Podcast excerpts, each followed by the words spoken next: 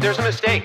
Moonlight, you guys won Best Picture. Well, there were three of us in this marriage. Ich zitiere, Herr Präsident, mit Verlaub, Sie sind ein Arschloch. Und wenn die Frauen mit den Boys schlafen, dann müssen sie sich hier anfassen. Well, I'm not a crook. Does everybody remember our Nipplegate? Ich nehme diesen Preis nicht an. I did not have sexual relations with that woman. Wenn wir Freunde wären, dann würdest du so einen Scheiß überhaupt nicht machen. Ich wiederhole, ich gebe Ihnen mein Ehrenwort. Herzlich willkommen bei Ehrenwort, ein Podcast über Skandale. Ich bin Fabienne Und ich bin Jakob. und wir erzählen uns alle 14 Tage hier im Wechsel eine skandalöse Geschichte und freuen uns, dass ihr auch dieses Mal wieder mit dabei seid. Ich habe in der vergangenen Woche vom Fall Harry Wörz erzählt, einem der größten deutschen Justizirrtümer und Skandale. Und diese Woche hat Jakob was vorbereitet und ich habe keine Ahnung, worum es geht und bin genauso gespannt wie ihr. Herzlich willkommen, Fabian, bei unserer Late-Night-Show. Uh. Du reist ja morgen früh ab und deswegen müssten wir heute Abend noch zu später Stunde diesen Podcast aufnehmen. Erschwerend hinzu kommt, dass ich wesentliche Teile unseres technischen Equipments im Büro vergessen habe und Jakob gerade mit dem Fahrrad noch mal dahin scheuchen musste. Ja, zum Glück kann man Schweiß nicht hören. Du hast ja, wie du gerade erwähnt hast, in der letzten Folge über einen der größten Justizskandale der deutschen Geschichte erzählt. Ja. Und ich werde heute über einen der größten Journalismus-Skandale der Schweizer Geschichte sprechen. Uh.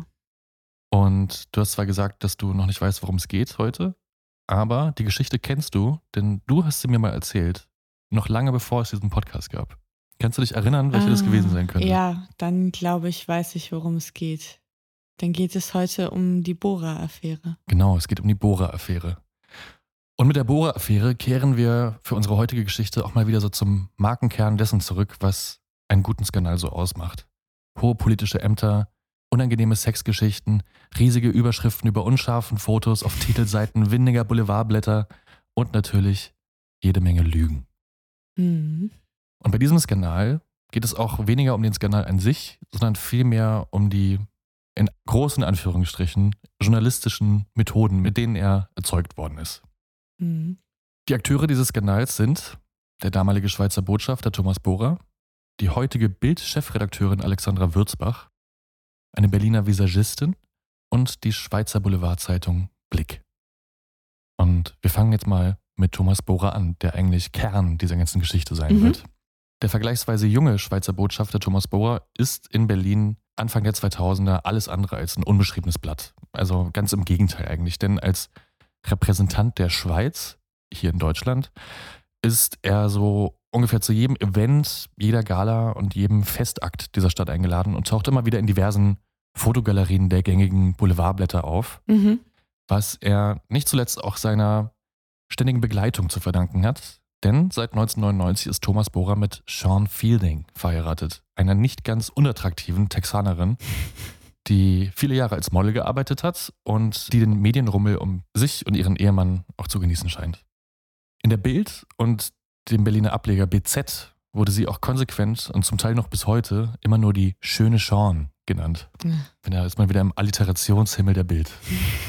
Wenn es auch sonst nichts über eine Frau zu berichten gibt, Ja. außer ihr äußeres Erscheinungsbild. Und Thomas Bohrer ist deswegen besonders, weil er so eine Art Lebemann ist, muss man sagen. Ne? Also Mhm. ist äh, gern gesehener Partygast und alles andere als so ein trockener, ständig unterkühlter Schweizer, wie man die sich eigentlich vorstellen mag. Und deswegen ist man in der Schweiz zunächst auch eigentlich sehr zufrieden mit dem jungen Botschafter, er ist ja gerade Anfang 40, Mhm. und auch seiner prominenten Ehefrau, denn schließlich galten die Schweizer Kollegen in der Politik sonst als noch verstaubter als die deutschen Kollegen. Das stimmt. Und da war man ganz happy, dass man sich auf der Bühne des politischen Berlins oder dem abendlichen Berlins jetzt von so einer adretten, fast schon weltmännischen Seite zeigen konnte. In welchem Jahr sind wir jetzt ungefähr? Wir sind äh, Anfang der 2000er, also seit Okay. 99 ist Thomas Bohrer Botschafter Mhm. und die ganze Geschichte spielt sich aber Anfang der 2000er, also genauer gesagt 2002 ab. Mhm. Diese Prominenz des Botschafter-Ehepaares, die kam allerdings nicht ganz lange ohne, wenn auch kleinere Skandale aus. Also die schöne Sean, die ließ sich zum Beispiel noch vor Eröffnung der frisch renovierten Schweizer Botschaft für das Magazin Max ablichten. Kennst du die Max noch? Ja. Wurde die Max mit zwei X geschrieben? Nee, ich glaube, das ist dieser komische Pro-7-Sender. Die Max wurde Oh. mit einem X geschrieben. Nee, dann muss ich passen. Ich kenne Max mit zwei X oder die Maxi mit I. Vielleicht war die Maxi aber die Girl-Version der Max. Don't know. Jedenfalls, Egal. sie hat sich für die Max ablichten lassen Mhm. und die Überschrift lautete damals Cowgirl von der Alm und zeigt sie in, nennen wir es mal, gewagten Outfits in den Räumlichkeiten der Schweizer Repräsentanz. Aber sag mal ganz kurz, weil ich es jetzt nicht mehr zusammengekriegt habe, was ist das für ein Heft? Ist das, das ist kein Schmuddelheft, sondern es ist so ein, Nee, die Max ist so, also so wie, wie in Style? Ja, oder? so irgendwo zwischen Glamour und äh, L vielleicht. Okay, also so ein bisschen People, so ein bisschen Fashion. Ja, genau. Und, ja, okay. Also aber nicht so High-End wie jetzt Harper's Bazaar oder so. Nee, nee, das auf gar Okay. keinen Fall. Also es ist aber auch kein Schmuddelmagazin. Es Es ist ist jetzt nicht der Playboy oder, oder, so. Nee, genau. Okay, okay. Also, wie war die Zeile? Cowgirl auf der Alm? Cowgirl von der Alm. Von der Alm. Ja, genau. Und sie, ze also sie zeigt sich da wirklich in gewagten äh, Outfits, also großer Ausschnitt und zum Teil auch mit zwei Revolvern in der Hand und dann so einem texanischen Cowboy-Hut und so. Ist Ja, so wie halt der Almabtrieb gemacht wird in der genau. Schweiz. Das weiß man doch. ja, und für diese Fotos muss sich Frau Fielding dann im späteren Verlauf auch offiziell beim Schweizer Außenministerium entschuldigen, weil die waren nicht so ganz happy, dass äh, man sich da in der noch nicht eröffneten Schweizer Botschaft so präsentiert. Und Soll mal einen Stock aus dem eidgenössischen Arsch ziehen. Um sie gab es dann auch noch gleich einen weiteren kleinen ja, Skandal, als die BZ und das Berliner Stadtmagazin Tipp, das kennst du vielleicht auch noch, Ja, klar. die haben mal angebliche oben ohne Fotos von ihr abgedruckt, die allerdings wohl gefotoshoppt waren und Oh. gegen die das Ehepaar dann vor Gericht auch erfolgreich klagte. Krass, es sieht dem Tipp gar nicht ähnlich. Also der BZ schon. Ja, hat mich auch überrascht. Naja. Hm, Naja. Und auch über den Botschafter selbst gab es immer wieder hartnäckige Gerüchte. Also er war halt eh ein Partylöwe. Ja, und Mhm. dem schrieb man aber auch zu, angebliche Liebeleien zu haben, diverse Feiereskapaden. Also das übliche Boulevard-Gequatsche eigentlich. Aber was man, glaube ich, auch über jeden Mann sagt im politischen Berlin, der einigermaßen attraktiv ist, oder? ja, einigermaßen attraktiv würde ich ihn jetzt nicht bezeichnen. Auf einer Skala von 1 bis Durchschnittlich, 10. ich glaube, es ist stabile 5. So. oh, das Also ist stabile Mitte. nicht so toll. Nur stabile 5 wäre zu Ja, wenig. also ist jetzt nicht der attraktivste Mann der Welt, würde ich sagen. Ist aber auch egal. Ich glaube, über jeden Mann von Rang und Namen und auch Frauen wird das im Boulevardblatt dann gerne mal herbeigeredet. Und wie gesagt, gefeiert hat er auch gerne. Also wer weiß, ob es an den Haaren herbeigezogen war. Vielleicht hatte er Humor. Was das Ehepaar Bora Fielding anging, so drehte sich auch in der tendenziell eher unterkühlten Schweiz mit der Zeit dann auch so langsam der Wind. Denn mit solchen Schlagzeilen wollte man jetzt auch nicht unbedingt in Verbindung gebracht werden. Hm. Und das Außenministerium sah sich auch immer mal wieder dazu gezwungen, den Botschafter zu besserem Benehmen zu ermahnen und zu tadeln. Und auch bei der Schweizer Version der Bild, nämlich der Blick, die heute eine entscheidend große Rolle spielen wird, gerieten der Botschafter und seine Ehefrau dann immer öfter in das Visier der Redaktion. Also ein Enfant terrible. Ja, also nur als Beispiel zu einem weit ausgeschnittenen Kleid, das Sean auf einem Ball zur Schau stellte, schrieb man in der Blick dann zum Beispiel Boras Frau halbnackt, Berlin betört, Bern empört. Es ist so peinlich. Von demselben Heft, was, glaube ich, bis vor, weiß ich nicht, fünf oder zehn Jahren noch eine barbusige Nackte auf der Ja, ersten eh. Seite hatte. Ja. Also, was für eine Heuchelei einfach. Ja, und was da bei der Blick mit ein paar missmutigen Äußerungen in Klatschspalten begann, entwickelt sich bis ins Frühjahr 2002, in dem wir uns jetzt befinden in dieser Geschichte, zunehmend zu einer, muss man sagen, echten Kampagne gegen den Botschafter, Mhm. der in der Schweiz zu diesem Zeitpunkt, heißt es, wenn man jetzt darüber liest, ungefähr so bekannt war wie der damalige Bundeskanzler Gerhard Schröder in Deutschland. Also der hatte eine richtige Prominenz in der Schweiz. Wow. Gut, so viele Schweizer gibt es nicht, aber Jetzt muss Bora weg, wurde da geschrieben zum Beispiel. Als Okay. Schwätzer wurde der bezeichnet, als Peinlichkeit, als Belastung für die Schweizer Regierung. Da nahm man wirklich kein Blatt vor dem Mund in der Blick. Und die Blick, muss man wissen, ist zu diesem Zeitpunkt die auflagenstärkste Tageszeitung der Schweiz. Insgesamt 700.000 Leserinnen und Leser verzeichnet die Blick jeden Tag. Die Sonntagsausgabe, der Sonntagsblick, sogar eine Million. Und bei ungefähr sieben Millionen Schweizern ist Schon das so eine wenig. enorme Reichweite. hm. Ja, herausgegeben wird die Blick von dem Verlagshaus Ringier, das heute übrigens ein Joint Venture mit der Axel Springer AG hält.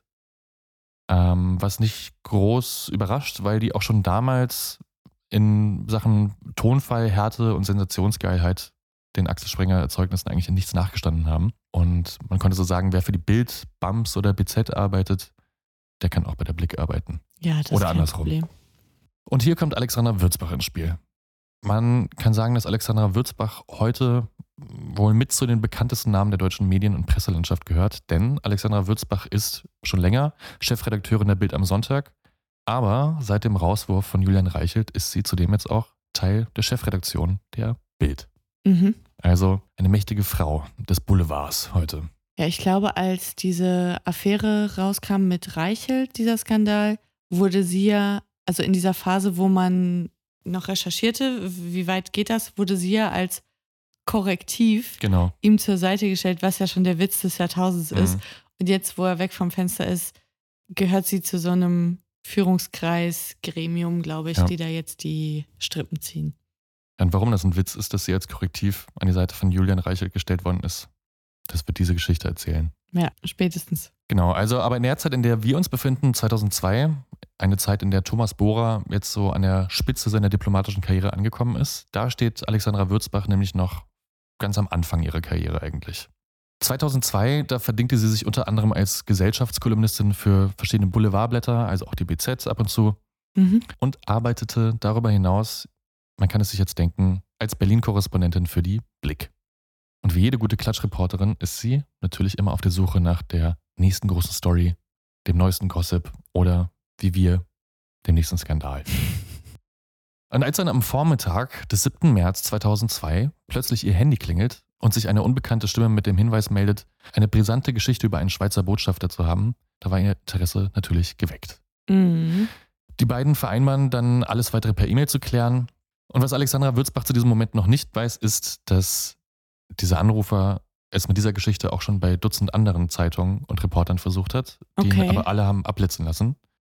Weil zu dünn, Oder nicht interessant genug. genau. Aber jetzt wurde es eben bei der Blick versucht und Alexandra Würzbach stellt die Ohren auf. Und so bedeckt und vorsichtig sich dieser Tippgeber am Anfang auch gehalten hat, so, du hast es ja gerade schon geahnt, verhältnismäßig dünn oder unspektakulär, ist dann die eigentliche Geschichte.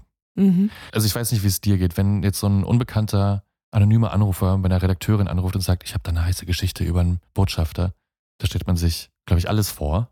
Irgendwie. Ja, ja. also man denkt so, Erstmal denkt man natürlich das Allerschlimmste, weil das ist immer die beste Geschichte. Genau, also man denkt jetzt so an Pandora Papers oder irgendwie WikiLeaks, Edward Snowden, an irgendwelche geheimen Treffen in Tiefgaragen. Ja. Ja, in dem Fall äh, scheint es deutlich weniger staatstragend zu sein, denn er erzählt ihr, dass der Schweizer Botschafter Thomas Bohrer eine heimliche Affäre mit einer Berliner Visagistin aus dem KDW hat. Mhm. Und sie erfährt dann auch den Namen der vermeintlichen Liebschaft, wo sie arbeitet, wie gesagt KDW, und sogar wann und wo diese Treffen stattfinden. Und noch etwas, denn von der Frau würden sogar Nacktfotos existieren, sagt dieser Anrufer bei ihr. Mhm. Und nennt der anonyme Anrufer den Namen dieser Visagistin? Genau, den nennt er auch und ich habe auch überlegt, ob wir den jetzt nennen sollen. Aber da diese Frau ja bis heute eigentlich im Medienrummel unterwegs ist und auch nicht zuletzt im Dschungel war, denke ich, kann man das schon machen. Es ist Jamila Rowe, ist ihr Name. Und Jamila Rowe soll angeblich die Geliebte von Thomas Bohrer sein, dem Schweizer Mhm. Botschafter. Sie ist aber zu diesem Zeitpunkt nicht prominent. Nee, Also überhaupt nicht. Sie ein ist völlig unbeschriebenes Blatt. absolut unbeschriebenes Blatt. Mhm. Ähm, bis auf diese paar Nacktfotos, die sie vor ein paar Jahren mal gemacht hat, Anfang der 90er, gibt es von ihr nichts eigentlich. Mhm. Aber sie ist so ein bisschen It-Girl. Also sie taucht auf Veranstaltungen auf, äh, It-Girl ist auch vielleicht zu groß, aber sie taucht immer auf diesen Veranstaltungen auf und Empfängen und lässt sich gerne irgendwo einladen. Naja, Verstehe. Also, jetzt haben wir einen Botschafter, der mit einem texanischen Model verheiratet ist und nebenher eine Affäre mit einem Nacktmodell hat. Für den Boulevard, ja, gefundenes Fressen, aber vielleicht auch eher so ein Fresschen. aber für die Redaktion des Blick, die sich ohnehin schon seit Wochen und Monaten an Bora abarbeitet, Ja, klar. ist das jetzt natürlich mehr als das. Watergate. Ja, genau. So, aber zu diesem Zeitpunkt sind das alles erstmal nur wilde Aussagen von dieser anonymen Quelle. Die kann auch keine Fotos oder so zeigen, irgendwie Beweise oder Nee, gar Belege. nichts. Also nur Hinweise tatsächlich. Also er sagt Würzbach, wie diese Frau heißt, wo sie arbeitet und wann die sich eben das nächste Mal treffen würden. okay. So, mehr aber nicht. Und er gibt gar nichts über sich preis, aus woher er das weiß oder aus welchem Umfeld er kommt. Er sagt auch seinen Namen nicht, gar nichts. Ja, also er gibt irgendwie einen fadenscheinigen Fake-Namen an und im Lauf der Geschichte kommt dann, glaube ich, raus, dass er das über eine Kollegin von ihr wusste, die auch im KDW arbeitet, aber Okay. für diese Geschichte, glaube ich, eher irrelevant. Und wollte er Geld? Ich glaube, er wollte Geld. Ich weiß nicht, ob er Geld bekommen hat. Okay, ist nicht unüblich bei Springer. Also ich weiß, dass andere Zeitungen das ausschließen, Honorar zu bezahlen für Tipps oder Hinweise. Äh, Springer Medien nicht und auch viele People-Magazine nicht, bunte und so weiter. Ja, auch das wird heute noch eine Rolle spielen. Okay, Fall. ich will nichts vorwegnehmen. Also für Würzbach ist klar, diese paar Hinweise werden jetzt nicht reichen, um da was darüber zu schreiben. Um aus diesem schlüpfrigen Gerücht eine halbwegs brauchbare Story zu machen, benötigt sie Beweise. Also oder Bildmaterial, bestenfalls sogar ein Geständnis von einem oder einer der Beteiligten. Also macht sie sich dann an die Arbeit, all das aufzutreiben. Durch ihren Informanten, ich hatte es ja gerade erzählt, hatte sie ja unter anderem auch den Zeitpunkt des nächsten Treffens erfahren. Mhm. Also stellt sie einen ihrer Fotografen ab, der die Schweizer Botschaft zum besagten Termin, dem 20. März 2002, überwachen soll, um dann im Zweifelsfall aus dem Versteck heraus all jene zu fotografieren, die in dieser Nacht dort dann ein- oder auskehren. Unter Profis nennt man sowas dann Abschuss. Yes. Man kann von so einem Abschuss sehr lange sehr gut leben, Ja? wenn man die richtigen Leute in der misslichsten Situation fotografiert. Und tatsächlich, schon am nächsten Morgen beugt man sich in der Redaktion über die vermeintlichen Beweisaufnahmen des Fotografen. Und so wie ich es mir jetzt vorstelle, muss das von viel Kopfdrehen und Augen zusammenkneifen begleitet gewesen sein, denn auf den Fotos lässt sich eigentlich so gut wie gar nichts erkennen. Also erst Mhm. recht nicht eindeutig. Aber das war in dem Moment der Redaktion egal, denn was der Fotograf, zumindest nach seinen eigenen Aussagen, gesehen haben will, ergibt es ein ganz klares Bild. Kurz nach Mitternacht sieht er aus seinem Versteck heraus, wie sich zwei Autos der Botschaft nähern, ein kleiner Fiat und kurz darauf eine stattliche Mercedes-Limousine. Die beiden Autos halten an, eine Frau steigt aus dem Fiat, läuft zum Mercedes, das Innenlicht geht an, sie steigt zu dem jetzt erkennbaren Bohrer ins Auto und die beiden fahren in die Tiefgarage der Botschaft. Zwei Stunden später verlässt sie dann das Gebäude über den Haupteingang, steigt in den Fiat und fährt von dann. Ja, Case closed. Ja. Auch wenn man auf den Fotos selbst mit viel Liebe nichts von all dem erkennen kann, Mhm. ist man sich in der Redaktion jetzt trotzdem sicher, dass an der Geschichte etwas dran ist. Also soweit scheint die Fantasie dann doch zu reichen. Okay. Um auch ein erkennbares Bild der angeblichen Geliebten zu haben, wird der Fotograf dann auch noch ins KDW geschickt, denn dort arbeitet Jamila Rowe Mhm. als Visagistin und zwischen den ganzen Klamottenständern knipst er dann ein paar Fotos von ihr, heimlich. Alexandra Würzbach geht aber noch einen Schritt weiter, denn sie will an die besagten Nacktfotos dieser Frau rankommen, von denen sie durch ihren Informanten erfahren hat. Mhm. Und scheinbar sollen die Anfang der 90er Jahre in einer Ausgabe der Super Illu erschienen sein. Ich glaube, die gibt es heute noch, oder? Die Super nächste. Qualitätsmedium. Ja, Alexandra Würzbach stattet jetzt kurzerhand der Redaktion der Super Illu einen Besuch ab und verschafft sich Zugang zum Archiv. Wie, das werden wir im späteren Verlauf der Geschichte noch erfahren. Heraus kommt sie jedenfalls wieder, Mit einer goldenen Henne unterm Arm. ja, nee, stattdessen mit den besagten Nacktfotos von Jamila Rowe, Mhm. die sie Anfang der 90er, ich glaube es war 1992, als Mädchen von nebenan in dieser Super Illu abgedruckt worden sind von ihr. Also das, was man, glaube ich, im amerikanischen oder angloamerikanischen Raum einen Glam-Shot nennt. Ja, genau, irgendwie sowas, Mhm. ja. Mit diesen Bildern macht sich Alexandra Würzbach jetzt aus dem Staub von der Redaktion. Und aus dem Staub machen sich zur gleichen Zeit auch Thomas Bohrer und seine Ehefrau. Allerdings nicht, weil die irgendwas zu befürchten haben oder einen heißen Tipp bekommen haben, dass bald irgendwas rauskommt. Mhm. Ganz im Gegenteil, die fahren einfach nur in Urlaub. Äh, Luxusresort auf Mauritius und sie haben auch was zu feiern, denn Sean ist das erste Mal schwanger. Mhm. Knapp 7000 Kilometer entfernt von Mauritius fängt Alexandra Würzbach im Berliner KDW dann die ominöse Visagistin ab, Jamila Rowe. Denn sie will Jamila Rowe jetzt mit den Vorwürfen und Beweisen konfrontieren, die sie da zusammengesammelt hat. Würzbach will ein Statement von ihr, ein Zitat oder besser noch ein Interview. Und da tauchst du bei ihr auf Arbeit auf. Genau. Cool. Und setzt die Frau dann auch so lange unter Druck, bis sie einwilligt, sich mit ihr für ein Gespräch in einem Café zu treffen. Und dabei kommen dann wohl auch die Nacktfotos zum Einsatz, die, so sagt die Würzbach, so oder so am nächsten Tag erscheinen in der Zeitung. Und noch während des Aufeinandertreffens im Café gibt Würzbach von der Toilette aus dann die ersten Zitate des Gesprächs an die Redaktion weiter. Das ist so krass. Im Ringier Pressehaus, also der Verlag Der Blick, Mhm. quasi dem Axel Springer Haus der Schweiz, arbeitet man jetzt unter Hochdruck an dieser großen Bohrer-Story. Dabei bedient man sich des ganzen Materials, das Würzbach und von ihrem Fotografen geliefert worden ist. Und da, wo es noch nicht würzig genug ist, da wird jetzt noch so ein bisschen nachgeholfen im Text. Nachgewürzbacht. Genau. Der Textchef des Sonntagsblick, der übrigens auch der Ehemann von Alexander Würzbach ist, Das ist so praktisch. Dichtet an zwei Stellen der Geschichte noch etwas weiter und macht so aus einem kleinen Skandelchen dann so eine ausgemachte Staatsaffäre. Mhm. Zum einen wird es nämlich plötzlich so dargestellt, als hätte das Sicherheitspersonal des angrenzenden Kanzleramts, also das ist wirklich ein Steinwurf entfernt von der Schweizer Botschaft, mit ihren Überwachungskameras freie Sicht auf die Schweizer Botschaft und wäre so selbst Zeuge des heimlichen Liebesspiels des Botschafters gewesen. Und zum anderen findet man heraus, dass das Auto der Visagistin auf ihren Ex-Freund zugelassen ist, der laut Sonntagsblick mehrfach vorbestraft sei.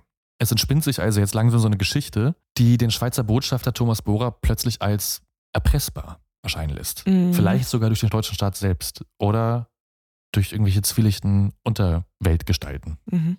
Fakt ist aber, dass alles daran frei erfunden ist. Keine der Kameras des Kanzleramts sehen auch nur ansatzweise, was vor, an oder in der Schweizer Botschaft vor sich geht und der Fahrzeughalter ist auch nicht vorbestraft, sondern war lediglich mal Gegenstand einer Ermittlung, also eventuell auch nur Zeuge. Mhm. Doch als der Sonntagsblick das Schweizer Außenministerium mit der Story konfrontiert, also vorab, wird beides als Tatsache verkauft. Und so sieht sich ein Sprecher des Ministeriums angesichts der schwerwiegenden Vorwürfe, die da so laut gemacht werden, dazu gezwungen, sich noch am Samstagabend, also kurz vor Veröffentlichung der Titelstory, zu einem Statement hinreißen zu lassen. Und an dieser Stelle will ich mal kurz einen Einschub machen. Denn du, liebe Fabienne, hast ja selbst mal beim Boulevard gearbeitet. Und ich hoffe, es ist okay, dass ich das jetzt mal leake an dieser Stelle. Ja, Es hat einen Grund, dass ich dich darauf anspreche. okay. Denn vielleicht kannst du unseren HörerInnen mal erklären, wie man sich in so einer Redaktion das Zitat oder den O-Ton holt, den man für seine Story braucht. Denn ich glaube, genau diese Methode wurde hier bei dem Statement des Außenministeriums angewandt. Also der einfachste Weg und der, glaube ich, auch am meisten gewählte ist der, dass du einfach suggestiv fragst. Also so bei Straßenfragen dann so, finden Sie nicht auch, dass das äh, Schwimmen in Berlin viel zu teuer geworden ist? Und dann so lange auf die Leute einzureden und auch da so bestimmt aufzutreten, dass sie irgendwann sagen, ja, kann schon sein. Und dann geht man rein in den Verlag und lutscht es dann halt am Tisch rund, ne? Und dann gucken noch der Textchef drauf und dann guckt noch der Blattmacher drauf und dann guckt vielleicht noch der Schlussredakteur drauf. Und dann geht das durch diverse Hände und nachher heißt es dann, Ingeborg Z aus Marzahn sagt, das ist eine absolute Oberfrechheit, wie sauteuer das Schwimmen ist, der Senat sollte geschlossen zurücktreten. So ungefähr. So passiert das. Suggestiv fragen. Also wichtig ist, dass du den Ton im Kopf schon fertig hast, den du schreiben willst, dass du das gedruckte Zitat eigentlich schon vor deinem inneren Auge im Blatt nachher siehst und du musst dann so fragen, dass du das auch bekommst und das geht eigentlich fast immer. Und genau das passiert hier, würde ich sagen.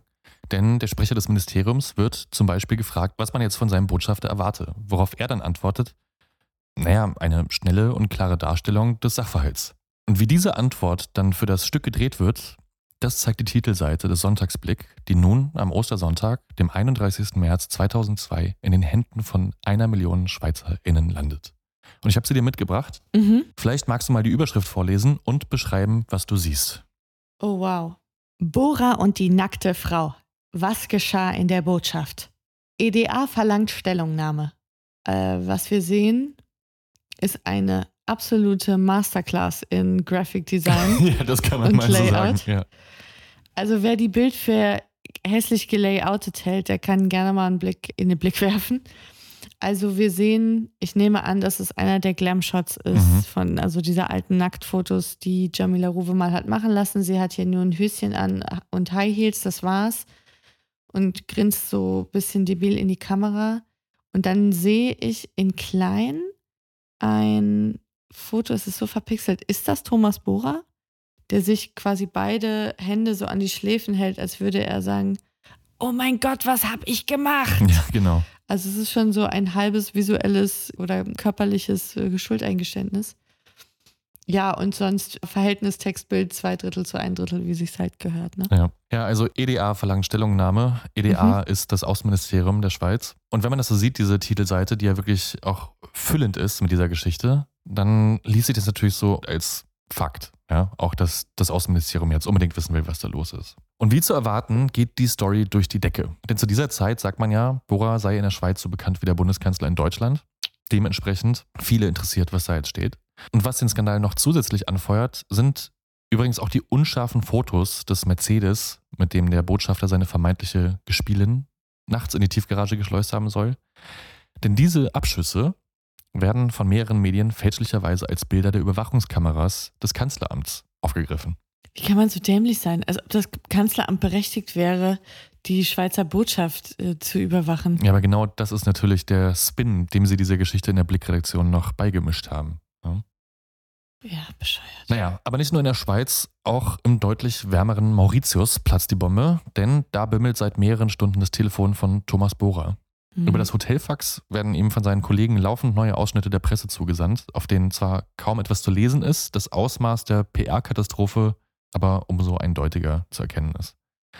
Das Besondere daran ist, dass Thomas Bohrer von der Blick-Redaktion wohl bis zur Veröffentlichung weder vorgewarnt noch um Stellungnahme gebeten worden ist. Das geht gar nicht. Wollte ich gerade sagen, das ist das doch ist als absolutes No-Go. ungewöhnlich, oder? Selbst für eine Boulevardzeitung ist das absolutes, äh, äh, wirklich, das geht überhaupt nicht. Du musst, egal wie gravierend die Vorwürfe, du musst immer der anderen Seite die Möglichkeit geben, sich irgendwie dazu zu verhalten.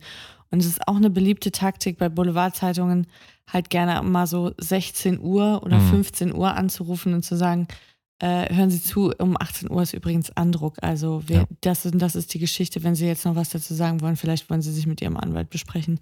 Ich und glaub, du hast eigentlich keine Möglichkeit, wenn du äh, nicht irgendwie Profi bist in dem Geschäft, sowieso nicht, weil dann hast du in der Regel keinen Anwalt. Das ist richtig, richtig krass. Aber eigentlich ist es Standard. Ja. Also ich glaube, bei dieser Drosten-Geschichte der Bild hatten sie mir auch 30 Minuten, glaube ich, gegeben für die Stellungnahme. Als Ja, die Story das war haben. richtig insane. Und da waren sie ja aber auch wirklich saudämlich, dem sie nicht mal sich zu doof waren, das in der E-Mail, glaube ich, Ja, zu ja, formulieren, genau. die er ja dann auch veröffentlicht Genau, der hat. Screenshot ne? auf Twitter. Ja. Ja, ja. Naja, also wenn man mal jetzt auch an die Geschichte mit dem Ibiza-Video denkt, ne, von der Mhm. SZ, da wurde HC Strache ja auch die Chance gegeben, sich zu den Vorwürfen zu verhalten, Natürlich. also per SMS.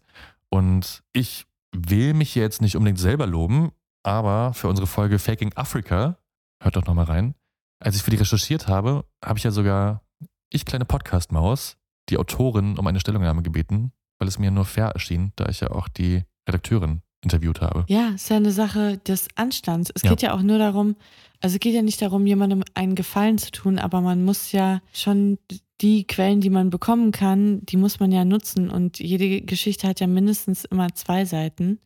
Und das ist einfach, es gehört ja zur Geschichte dann auch dazu, wie reagiert jemand, der mit sowas konfrontiert ist, was hat er zu seiner Verteidigung hervorzubringen, kann das erklärt werden auf anderen Wege, wie plausibel ist es jetzt noch und, und, und. In diesem Fall jedenfalls nicht. Und das Ehepaar Bora Fielding wird jetzt also aus dem schönen Mauritiusurlaub gerissen. Und der Botschafter schließt sich mit allen greifbaren Handys, die er in die Hände bekommt, in seinen Bungalow ein, um A. zu erfahren, was genau da über ihn geschrieben wird, B. den nicht abreißen wollenden Presseanfragen zu beantworten, weil Oh du kannst dir Gott. vorstellen, die wollen jetzt alle ein Statement von ihm haben. Ja. Und C. mit Hilfe von Anwälten und Beratern eine wasserdichte Verteidigungsstrategie zu planen. Und seine Handyrechnung wird in diesem Monat übrigens knapp 10.000 Euro betragen. Fuck me. Ja, also falls man sich das bis hier nicht denken konnte, Bora dementiert natürlich alles, dass da jemals etwas gelaufen sei. Also er kommentiert das schon und sagt, da ist nichts dran. Also es Genau. gibt ja auch, aber wahrscheinlich ist das auch ein Learning. Es sind ja auch jetzt schon ein paar Jahre seither vergangen. Viele sagen ja jetzt mittlerweile, ich äußere mich da Mhm. zu so einem Schwachsinn überhaupt nicht. Nee, er dementiert alles, Mhm. aber es hilft alles nichts. Die Gossip-Lawine ist ja schon längst in vollem Gange. Krass. Das bekommt auch Jamila Rowe, die Visagistin und vermeintliche Affäre zu spüren, denn auch in den gängigen Boulevardblättern Berlins und Deutschlands wird die Story prominent gespielt. Und auch ihre Nacktfotos aus der Super-Illu tauchen immer mal wieder neben den eh schon peinlichen Headlines auf. Also wer weiß, wie sich das alles vorgestellt hat, jetzt jedenfalls war ihr die ganze Sache scheinbar eine Nummer zu groß geworden, denn das lässt sie dann auch Alexandra Würzbach wissen. Als die beiden sich in einem Café treffen, beklagt sich Jamila Rowe, dass sie kaum noch vor die Tür gehen kann und auch das mit dem vermeintlich vorbestraften Ex-Freund, das sei ja wohl gelogen, also der ist Mhm. nicht vorbestraft. Und natürlich macht ihr auch das Nacktbild Probleme. Nicht nur in ihrem Job, auch enge Freundinnen wenden sich von ihr ab.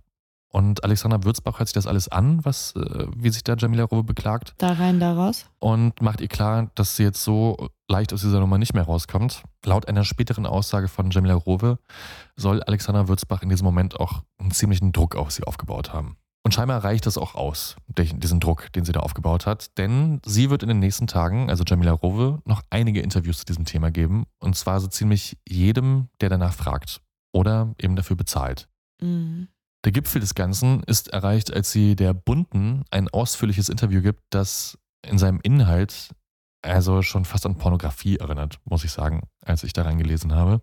Sie erzählt, wo sie es überall getan hätten, auf was der Mann angeblich so stehen würde, wie sein Körper aussieht, wie lange er kann. Und Oh auch über Gott. Boras Frau wird unfassbar respektlos gesprochen. Also von einer Blondine mit Doppel-D und äh, da finde sie es ganz geil, dass sie jetzt über ihr steht und so.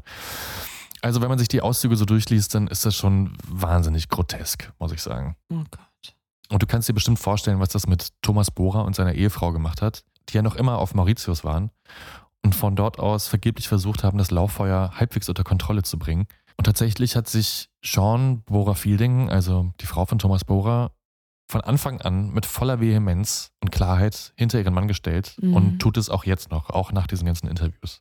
Die beiden gehen sogar noch weiter, denn statt nur aus der Defensive zu agieren, wechseln die beiden jetzt auch in die Offensive mit einer, wie ich finde, nicht ganz dummen Taktik. Denn zum einen werden natürlich die ganzen Widersprüchlichkeiten und faktischen Fehlinformationen angesprochen. Mhm. Aber was noch viel besser funktioniert, das Ehepaar spricht statt über die Blick vor allem über den Ringier Verlag. Also quasi statt über die Bild, über den Axel Sprenger Verlag. Ja. Und vor allen Dingen auch seinen Eigentümer, Michael Ringier heißt er. Dem unterstellen sie nämlich, dass er eine gezielte und schmutzige Kampagne gegen den Botschafter fährt und dafür eben unter anderem auch die Titelseiten des Blick und des Sonntagsblick dafür nutzen. Mhm. Nicht nur dadurch, aber auch, ich glaube auch generell über die ganze Qualität dieser Berichterstattung entsteht jetzt, also während dieses ganze Lauffeuer da sich seinen Weg ebnet, Mhm. an mehreren Stellen ein Diskurs in den Medien darüber, wie weit der Boulevard eigentlich gehen kann, wo die Grenzen des öffentlichen Interesses liegen, beziehungsweise was Privatsache ist und was eben nicht. Und das alles führt dazu, dass die öffentliche Meinung sich so langsam aber sicher gegen die Blick-Redaktion und den Ringe Verlag wendet. Mhm. Nichtsdestotrotz wird auch der Druck auf Thomas Bohrer immer größer. Im Schweizer Außenministerium gibt man sich zwar zunächst alle Mühe, in der Öffentlichkeit hinter ihm zu stehen, aber hinter den Kulissen zeigen sich die Minister und die ranghohen Mitglieder schon hochgradig genervt, dass man sich damit gerade befassen muss. Es ist Mhm. den allen unfassbar peinlich. Und zumal Bohrer trotz allem immer noch nicht aus Mauritius zurückgekehrt war und es wohl auch gar nicht einsah, seine Reise jetzt vorzeitig abzubrechen deswegen. Ihm wird dann aber schließlich ein Ultimatum gestellt von seinem Ministerium. Er solle jetzt sofort in eine Maschine steigen und zu einer Sitzung erscheinen, in der das weitere Vorgehen besprochen werden soll. Und als Bora das dann seiner Frau mitteilt, verfällt diese in einen Heulkrampf. Und noch während er versucht, den Rückflug zu organisieren, erleidet seine Frau Sean dann auch eine Fehlgeburt. Und Bora bleibt dann bei ihr und reist nicht ab. Ja, ich bin äh, ein bisschen still, weil die Pointe kannte ich schon Ja. natürlich und das ist einfach, also das ist das Allerschrecklichste an dieser ganzen Absolut, Geschichte. Das ist einfach unfassbar schlimm. Davon weiß man in der Schweiz nichts, denn am 10. April ist es soweit. Pünktlich um 12 Uhr mittags teilt der Schweizer Außenminister mit, dass er seinen Botschafter aus Berlin versetzen wird. Zitat: Ich bin zu der Auffassung gekommen, dass Bohrer unter den gegebenen Umständen nicht mehr wirkungsvoll und würdig mit der nötigen Gelassenheit und Glaubwürdigkeit seine Mission erfüllen kann. Das muss man sich mal vorstellen. Wegen so einer Lügengeschichte Ja. verlierst du binnen weniger Tage deinen Job, Mhm. dein Ansehen, dein ungeborenes Kind. Mhm. Er hat ja nur Glück gehabt, dass er so eine klasse Frau an seiner Ja. Seite hätte. Da wahrscheinlich hätten andere ja auch gesagt, okay, tschüss. Ja. Hättest ja alles verlieren können. Ja, und auch alles aus der Ferne. Ne? Also genau, Ja. also auch diese Hiobsbotschaft erfährt Thomas Bohrer, wie alles seit der Veröffentlichung dieses Artikels übers Handy in Mauritius. Das ist so krass. Und auf das Angebot des Außenministeriums, ihn in einen anderen diplomatischen Dienst zu versetzen, geht er nicht ein. Für ihn ist eigentlich in dem Moment klar, er ist heraus. Ja. Und das politische Berlin zeigt sich, genauso wie du, schockiert von dieser Meldung. Mhm. Mehrere Politiker verschiedener deutscher Parteien springen Bohrer zur Seite. Und auch die deutsche Presse ist sich in vielen Stellen einig, was diese Schweizer Regierung da macht, ist grenzt an Peinlichkeit und Absurdität. Mhm. Bei Ringier und dem Blick ist die Stimmung eine ganz andere. Die Party ist aus, steht nur wenige Stunden später neben einem Foto von Thomas Bohrer auf der Titelseite. Hochmut kommt vor dem Fall, heißt es auf Seite 3. Und der Verlagseigner Michael Ringier gibt verzückte Interviews und macht sich zwischen den Zeilen über all diejenigen lustig, die ihrer Version der Geschichte nicht geglaubt haben. Also sämtliche Kritiker ihrer Zeitung würden bei weitem nicht so genau arbeiten wie sie, sagt er da. Und beim Blick hätte man eben immer recht. Tja. Und dieses Zitat, das behalten wir jetzt mal im Kopf. Denn jetzt kommen wir zu dem Teil der Geschichte, in dem sich das Blatt für alle Beteiligten wendet. Für den Ringe Verlag Alexander Würzbach und die Chefredaktion des Blick fängt der Anfang des Untergangs damit an, dass ihre vermeintliche Informantin, also Jamila Rowe, von einem Tag auf den anderen Tag alles dementiert. Oh. Durch einen Anwalt lässt sie mitteilen und später über fünf Seiten eidesstattlich versichern, dass es niemals Sex, eine Affäre oder sonstige Beziehungen mit Thomas Bohrer gegeben hätte. Sie seien sich lediglich bei zwei oder drei Veranstaltungen begegnet. Wörtlich heißt es unter anderem, die Reporterin versuchte mir ständig ein solches Verhältnis einzureden. Sie skizzierte für mich ein Horrorszenario, wenn ich eine sexuelle Beziehung in Abrede stellen werde, obwohl dies nicht den Tatsachen entspricht. Wegen des psychischen Drucks und des hohen angebotenen Geldbetrags habe sie schließlich eingewilligt. Der hohe Geldbetrag übrigens 10.000 Euro. Naja. Und als wäre das für die Glaubhaftigkeit der Geschichte nicht schlimm genug, werden auch die angeblichen Abschüsse vor der Botschaft von verschiedenen Medienvertretern angezweifelt. Mehrere herangezogene Experten kommen zu dem Entschluss, dass keines der Bilder auch nur ansatzweise etwas belegen kann und schlimmer, das Foto, auf dem die Visagistin angeblich auf der Beifahrerseite des Botschafter-Mercedes zu sehen sein soll, wird sogar von mehreren Stellen als fake bzw. manipuliert bezeichnet. Oh. Und jetzt geht alles Schlag auf Schlag. Nur wenige Tage später zitiert ein Schweizer Radiosender den Rechtsanwalt der Super-Illu, dass die veröffentlichten Nacktfotos von Jamila Rowe widerrechtlich aus dem Archiv der Super-Illu beschafft worden sind. Und es kam jetzt raus, dass sich Alexander Würzbach unter dem Vorwand für eine Reportage über Ostdeutschland zu recherchieren Zutritt zu dem Archiv verschafft hat und die Nacktfotos einfach abfotografiert hat. Tja. In einer Stellungnahme muss auch dann der Pressesprecher des Ringe Verlags eingestehen, dass Alexandra Würzbach in diesem Moment krass gegen journalistische Prinzipien verstoßen habe, wie er es sagt. Gegenüber Ringier soll sie wohl übrigens gesagt haben, dass sie Rechte geklärt sein sollen. Mhm. Aber Ringier muss der Illustrierten, also der Super Illu, für die Urheberrechtsverletzung schließlich einen Schadensersatz bezahlen. Tja, so kann's gehen. Michael Ringier, der Verlagschef, wird inzwischen auch kleinlauter. In einem Interview lässt er verlauten, niemand im Haus ist stolz auf diese Geschichte. Heute würde sich wahrscheinlich auch der Sonntagsblick Chefredakteur gegen die Geschichte entscheiden. Die Geschichte war ein Fehler. Oh. Und man kann jetzt sagen, der Ringe Verlag erlebt die schwerste Krise seit Bestehen. In der Presse spricht man von einem medienethischen Supergau. Der Verleger, dessen größte Zeitung vor ein paar Wochen über den Lügenbotschafter schrieben, wird von seinen Kollegen nun öffentlich selbst Lügenverleger getauft. Andere schreiben von einem Lehrstück der Medien. Die FAZ betitelt die Geschichte als Rufmord an Thomas Bohrer. Kurt Imhoff spricht in der Süddeutschen Zeitung von einem Eklat, der die Dimensionen der gefälschten Hitler-Tagebücher des Sterns erreichen könnte. Und was man natürlich nicht vergessen darf, parallel bereiten Thomas Bohrer und seine Anwälte eine gigantische Klage auf. Ja. Sie wollen den Ringe Verlag ordentlich zur Kasse bitten und um das alle Welt wissen zu lassen, tourt Bohrer höchstpersönlich von einer Talkshow zur anderen, in Deutschland wie in der Schweiz. Und bei Günter Jauch erzählt er dann auch das erste Mal von seinem Plan, den Verlag in den USA zu verklagen. Weil dort ganz andere Schadenssummen einzuholen seien als in Schweizer Gerichten. Aber wie könnte er das machen? Auf welcher Grundlage? Weil seine Frau Texanerin ist Ah. und ja auch Geschädigte durch diese Geschichte ist. Okay. Dadurch ist das, das war sozusagen der Winkel, über den sie das angepeilt okay, haben. Interessant. Also Bora erklärt denen jetzt den Krieg. Absolut, mit allen Mitteln, Ja. die er hat. Ja. Und auch, dass diese ganzen Sachen rausgekommen sind. Ich stelle mal in den Raum, dass seine Anwälte und Berater einiges dafür getan haben, dass das alles ans Licht kommt. Ja gut, dafür hält er sie ja. Ja. Und natürlich muss jetzt auch innerhalb des Verlags und der Redaktion des Blick Konsequenzen gezogen werden. Sowohl Alexandra Würzbach als auch der Chefredakteur werden zur Kündigung bewegt. Also sie werden gegangen, was sie Mhm. dann auch tun. Aber auch das reicht der Öffentlichkeit nicht aus. Im Schweizer Tagesanzeiger fordert der Schweizer Publizist Roger Schawinski seinen Kollegen Michael Ringer auf, sich endlich gerade zu machen. Und wörtlich heißt es, das Resultat dieser persönlichen Vendetta ist der größte Skandal im Schweizer Journalismus. Und weiter, du musst dich bei Thomas Bohrer und Sean Fielding entschuldigen, persönlich. Das kostet dich Überwindung, ich weiß. Und es kostet dich viel, viel Geld, denn die Bohrers sind formidable Gegner. Aber eine andere Möglichkeit hast du nicht. Viel, viel Geld, stimmt schon mal.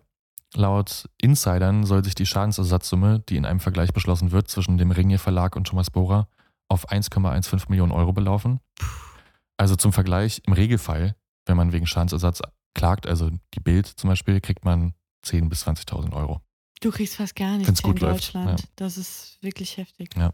Naja, und scheinbar schafft es auch der Verlagschef, seinen Stolz zu überwinden, denn am 14. Juli, knapp drei Monate nach der ersten Titelstory zu der angeblichen Bohrer-Affäre, weicht die gesamte Titelseite des Sonntagsblick einer öffentlichen Entschuldigung durch Michael Ringier. Und aus der möchte ich jetzt zum Abschluss einmal vorlesen. Liebe Leserinnen und Leser, Fehler passieren. Sie zu beheben dauert manchmal länger. Eigene Fehlleistungen haben wir, sicherlich zu spät, in den letzten Tagen aufgeklärt und daraus die Konsequenzen gezogen. Wir sind bei unserer Aufarbeitung auf Tatsachen gestoßen, die wir nicht akzeptieren können. So hat sich erstens herausgestellt, dass Jamila Rowe ein Informationshonorar von 10.000 Euro bekommen hat. Zweitens musste die oberste Konzernspitze zur Kenntnis nehmen, dass Fotos von Frau Rowe unter einem Vorwand beschafft worden sind. Beide Vorfälle stellen Verstöße gegen die journalistische Sorgfaltspflicht dar, die wir im Hause Ringe nicht dulden können. Dafür möchte ich mich auch im Namen der Redaktion bei unseren geschätzten Leserinnen und Lesern entschuldigen.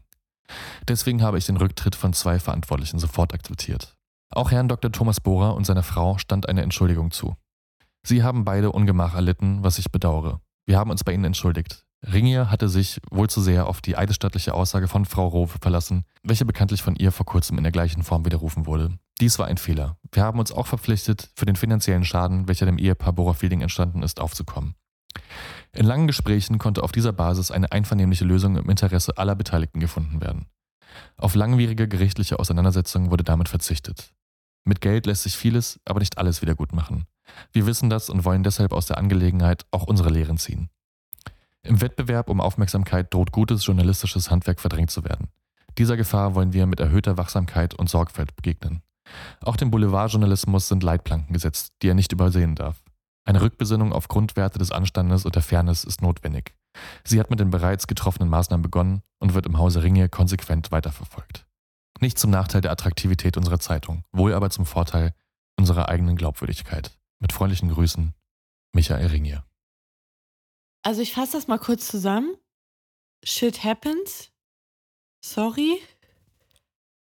Wir haben uns zu sehr auf die Aussage der Frau verlassen, aka die Frau ist schuld. Und ja, wollen wir in Zukunft besser machen, kommt nicht mehr vor, passt auch eigentlich nicht zu uns, weil wir sind ja so ein tolles Medium. Ja. Cool. Gut, was will man anderes erwarten, sag ich mal. Ähm, ich fand es schon ungewöhnlich, weil ich kann mir jetzt nicht vorstellen, dass Döpfner auf der Titelseite der Bild eine Entschuldigung formuliert. Ja, weiß nicht, kommt auf die Geschichte an. Aber nur nochmal, um das einzuordnen, das ist eine freiwillige Entschuldigung gewesen der Verlagsleitung. Das ist keine Gegendarstellung. Nee, das ist keine Gegendarstellung. Okay. Also es gibt viele Gründe, warum sie das gemacht haben, denke ich. Das ist zum einen, dass ihnen im Laufe dieser ganzen Geschichte so viel Gegenwind entgegengekommen ist, mit dem sie, glaube ich, nicht gerechnet haben. Mhm. Also die gesamte deutsche, Schweizer und fast auch schon europäische Presse hat sich an denen zerrissen, eigentlich. Die haben extrem Abonnenten verloren in dieser Zeit. Ach echt? Ich dachte, das wäre jetzt meine nächste Frage gewesen. Die Ausgaben müssen doch aber gelaufen sein wie geschnitten Brot. Also zunächst ja, diese, diese erste Osterwoche, als es dann Ja. nur um dieses Thema ging, klar. Aber als dann diese ganzen Lügen rauskamen und äh, diese so, Fakes und ja, das, ne, da haben die massenhaft äh, Abonnenten und Abonnentinnen verloren. ja, komisch, ne? Steht man ja nicht. Ja.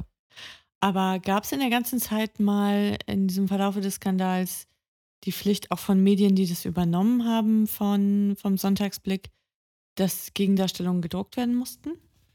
Äh, das kann ich so nicht beantworten. Ich weiß nur, dass Thomas Bohrer dann, ich glaube so um Juli herum, Juni, Juli herum, also zwei, drei Monate nach der ersten Veröffentlichung und auch als er sein Amt dann niedergelegt hat als ähm, Botschafter, eine Unterlassungserklärung erwirkt hat bei der Super Illu und der Bunten unter anderem und in der Schweiz bei dem Blick und dem Sonntagsblick. Okay, ja, das ist, das ist ja nochmal was anderes. Das ist ja quasi der, das Durchsetzen, dass diese Lüge nicht mehr wiederholt Ja. werden darf. Also Gegendarstellung gab es bestimmt, aber weiß ich jetzt nicht. Also das, das Okay. Kernstück des Ganzen war eben diese große Entschuldigung. Also die auch wirklich, man muss das wissen, das war jetzt keine kleine Kiste auf der Titelseite, das war vollflächig die gesamte Titelseite Ja, der ja. Sonntagsblick. Krass. Naja, und man möchte meinen, dass da einige Karrieren enden an solcher Stelle. Ja, die von manchen hat da erst angefangen. Ja, also gerade Alexandra Würzbach, die da auch vom Presserat gerügt worden ist, der gesamte Ringe Verlag, aber vor allen Dingen auch sie für ihre unlauteren Methoden, also 10.000 Euro Informationshonorar für eine Frau, die scheinbar lügt oder nur die Hälfte erzählt oder viel Unsinn erzählt. Ja, die sie ja nun auch unter Druck gesetzt hat. Wahrscheinlich Eben, genau hat sie die erpresst mit ihren Nacktfotos. In eine fremde Redaktion eingebrochen, mehr oder weniger, und äh, sich da die Fotos beschafft. Wahrscheinlich auch die Fotos da gefaked vor der Botschaft Mhm. oder sie faken lassen. Ja, aber die ist danach erst richtig aufgestiegen. Tja. Die ist danach zu BZ und dann zu Bild am Sonntag. Und jetzt Teil der Chefredaktion Und des mächtigsten Boulevardblatts Deutschlands. Europas größte Tageszeitung. Ja. Ja, ist doch toll, dass man im Leben immer noch mal eine zweite Chance bekommt. Also ich finde es auch bemerkenswert, dass die Frau immer noch in dem Beruf arbeitet. Ist ja leider auch kein geschützter Beruf, aber man wundert sich ja schon sehr. Die ganze Familie Würzbach ist ja heute immer noch im Springer-Konzern, glaube Ihre ich. Tochter ist Moderatorin bei der Welt. Die war zuerst bei Bild TV und Genau. ist jetzt Nachrichtenmoderatorin bei der Welt. Ja, die ist natürlich auch nur äh, deswegen in die Akademie gekommen und in diese Moderationsposition, weil sie so ein Jahrhunderttalent ist. Klar. Das ist ja das nächste Faszinierende an diesem Verlagshaus. Kannst ja auch mal gucken, da gibt es, glaube ich, acht Familiennamen, das war's. Mehr Menschen arbeiten da ja nicht. Ja, krasse Geschichte. Was ist denn geworden aus den anderen Beteiligten der Ja. Story? Also Alexandra Würzbach, machen wir einen Haken dran. Für die hat es geschafft. Ja. Die hat es geschafft. Michael Ringier ist immer noch Verlagseigner des Ringier Verlages. Thomas Bohrer ist direkt danach, also nachdem er sein Amt niedergelegt hat oder ja, rausgeflogen ist, wie man es auch mal nennen mag, in die Privatwirtschaft gewechselt. Der ist inzwischen Unternehmensberater. Und was ich ganz interessant fand, wenn man auf seine Website geht, da sieht man sieben Thesen zur Krisenkommunikation. Ja, das ist eine blöde Frage, weil das hat ihm mit ja auch das Liebste genommen und ich glaube einen großen Schlag versetzt. Aber hat ihm das geschadet? Also ist es ihm gelungen, seinen Ruf wiederherzustellen, seinen Namen reinzuwaschen und einfach als unbeschriebenes Blatt jetzt in der Privatwirtschaft neu anzufangen? Ich würde schon sagen, ja. Ja. Also der Großteil der Presse, der Großteil der Öffentlichkeit auch, stand eigentlich hinter Bohrer nach Mhm. dieser ganzen Geschichte. Also ich glaube auch, weil dieser Blick, Sonntagsblick, diese ganze Ringier-Verlagsgeschichte so schmuddelig war und so unsauber und so dirty in allem, was sie gemacht haben. Und einfach nach und nach belegt worden ist, dass da vieles nicht stimmte und vieles irgendwie künstlich erzeugt war Mhm. und dieser Mann seinen Job verloren hat, ein Kind verloren hat, ob das jetzt deswegen passiert ist oder aus irgendwelchen anderen Gründen, sei mal dahingestellt, aber es war auf jeden Fall eine schlimme Zeit für ihn und seine Ehefrau. Und er hat sich denen gestellt und äh, sich äh, nicht unterkriegen lassen von denen. Mhm. Im Gegenteil, er ist da als Sieger rausgegangen. Also Sieger ist komisch, aber ich finde, es Ja, gibt hier schon klaren, er gewonnen. Verlierer und das ist der Ringe Verlag und auch die Glaubwürdigkeit dieses Verlags und dieser Blätter und der Leute, die da gearbeitet haben. Und er ist jetzt ein sehr erfolgreicher Unternehmensberater. Das kann man schon sagen. Und der Chefredakteur vom Sonntagsblick, der die Geschichten damals verantwortet hat, weißt du, ob der noch im Journalismus tätig ist? Ja, Matthias Neute, das war der Chefredakteur des Mhm. Sonntagsblick. Über den gibt es heute wenig zu finden. Es heißt nur, er lebt als Schriftsteller in Berlin und München. Okay. Also der letzte Vita-Eintrag war tatsächlich der Sonntagsblick, den ich gefunden habe. Aber es ist so schön, wenn er sich entschieden hat, jetzt eher im fiktionalen Geschäft unterwegs zu sein. Ja. Ich glaube, es passt besser. Bevor ich dich jetzt frage, was aus Jamila Ruwe geworden ist, Die war im Dschungel. was soll jetzt noch kommen? Wer war der anonyme Anrufer? Wer hat damals den initialen Tipp gegeben? Weißt du das? Ich weiß seinen Fake-Namen durch das Buch, das ich gelesen habe zu der ganzen Geschichte. Das ist Mhm. quasi eine Aufarbeitung dieser ganzen Geschichte, was ich auch sehr empfehlen kann für alle, die da nochmal nachlesen wollen. Der Fall Bora heißt das. Das ist von zwei ehemaligen äh, Redakteuren der Sonntagszeitung, nicht zu verwechseln mit dem Sonntagsblick, die diesen Fall von Anfang an begleitet haben. Also es gibt einen Namen zu diesem Mann, aber wahrscheinlich war er einfach nur ein Freund einer Bekannten von Jamila Rowe Okay. der wahrscheinlich damit Kohle machen wollte. Aber es gibt, ich habe jetzt nicht viel über den herausgefunden. Es ist jetzt nicht so, dass es irgendwie ein kongenialer Strippenzieher war. Aber das heißt, dass Jamila Ruwe im privaten Umfeld auch diese Geschichte erzählt hat oder Leuten gegenüber behauptet hätte, sie hätte so ein Verhältnis mit Bora und irgendwer hatte das mal aufgeschnappt und hat gedacht, okay, da verdiene ich jetzt auch noch eine schnelle Markt mit oder Das weiß ich nicht. Oder Gerüchteküche oder keine Ahnung was. Fakt ist, Jamila Rowe ist Bora ein, zwei Mal begegnet auf irgendwelchen Veranstaltungen Ja. der Schweizer Botschaft. So. Und scheinbar hat eine Kollegin aus dem KDW, in dem sie damals gearbeitet hat, dann irgendwas weitererzählt. Who knows? okay. Also, ich muss auch nochmal sagen, als ich dieses Buch gelesen habe dazu, ist mir bis heute nicht ganz klar, lief da jetzt was oder nicht. So. Mhm. Es spricht vieles dagegen, aber ganz ausgeräumt ist für mich da nichts. Um so zum Schluss dann doch nochmal die Gerüchteküche anzuheizen. Nee, bevor ich mich angreifbar mache, sage ich natürlich, der Mann ist rein. Oder wie er sich selbst bezeichnet hat, ich glaube, es war bei Günther Jauch ein Ehrenmann, hat er sich genannt. Er war der Erste, der den Begriff etabliert hat. Ja, und er hat, also Thomas Bohrer hat in diesem Gespräch bei Günther Jauch zum Beispiel auch gesagt, dass Jamila Rowe ein willenloses Werkzeug der Ringier-Journalisten gewesen sei. Also er hat ihr gegenüber keine Vorwürfe gemacht oder hat keinen Groll gegen sie gehegt. Ich glaube nicht. Also Okay. das, was ich so gelesen habe, wie das alles abgelaufen ist, nicht. Man munkelt auch, dass er die Anwälte gezahlt hat, die sie unterstützt haben in der ganzen Aufarbeitung. Ah, okay. Ja, das würde Sinn machen. So, ja. Jamila Rowe hatte ja in ihrer eidesstaatlichen Versicherung auch gesagt, dass sie durch Ringier unter Druck gesetzt worden sei. Mhm. Da gab es dann später eine Unterlassungserklärung seitens Ringier. Und ich glaube, das lag daran, dass das namentlich Michael Ringier, der Verlagseigner, da genannt worden ist, der aber bis dato gar keinen Kontakt zu ihr hatte, sondern Ach so. nur Alexander Würzbach. Aber who knows? Und eine allerletzte abschließende Frage. Spricht irgendwer von den Beteiligten in diesem Schmierenstück heute noch öffentlich über diese Geschichte oder sind die alle so Team, kein Kommentar? Alles Team, kein Kommentar. Ich habe auch versucht, einige von denen zu kontaktieren. Mhm. Jamila Rowe über ihr Management zum Beispiel, da habe ich keine Antwort erhalten. Ähm, Thomas Bohrer habe ich eine Adresse gesucht oder eine E-Mail-Adresse, nichts gefunden, habe aber dann einen Blogbeitrag gefunden zu dieser ganzen Geschichte, weil es ja dieses Jahr auch der 20. Geburtstag sozusagen dieses Skandals ist. Oh, das ist ja stimmt, 2002 ja, alles stimmt. geschehen. Und in diesem Blogbeitrag hieß es, man hätte ihn auch versucht zu kontaktieren und er hatte gesagt, er äußert sich dazu nicht mehr. Was man auch verstehen kann. Es ist 20 Jahre her und ich glaube, Ja. für niemanden schön. Falls Das es irgendwie interessiert, Thomas Bohrer und Sean Fielding sind nicht mehr verheiratet. Sie haben aber, Oh. glaube ich, zwei Kinder dann noch gemeinsam miteinander gehabt. Es hat, äh, sie haben sich jetzt nicht unmittelbar danach äh, getrennt oder geschieden. Das hat, die waren noch ein paar Jahre verheiratet. Das ist jetzt sad. Ja. Das ist ein richtig trauriger Rausschmeißer. Aber ich bedanke mich trotzdem für die Geschichte. Vielen Dank, Jakob. Auch wenn ich sie schon kannte, in ihren Eckpunkten wusste ich doch nicht in Gänze und so substanziell darüber Bescheid. Also vielen lieben Dank. Auch wenn sie einem jetzt zu so später Stunde wirklich auf den Magen schlägt. Und wo wir schon gerade bei schlechten Nachrichten sind, machen wir doch an dieser Stelle nahtlos damit weiter. Oh, oh. Ihr Lieben, das war die allerletzte Folge von Ehrenwort, ein Podcast über Skandale. Vor der Sommerpause oh. Und mit diesem Fies. billigen Jahrmarkt-Trick verabschieden wir uns für ein paar Wochen von euch und legen uns ehrlich gesagt ein bisschen auf die faule Haut und lassen es uns gut gehen, sammeln aber auch wieder neue Ideen und neue Inspirationen für weitere Folgen.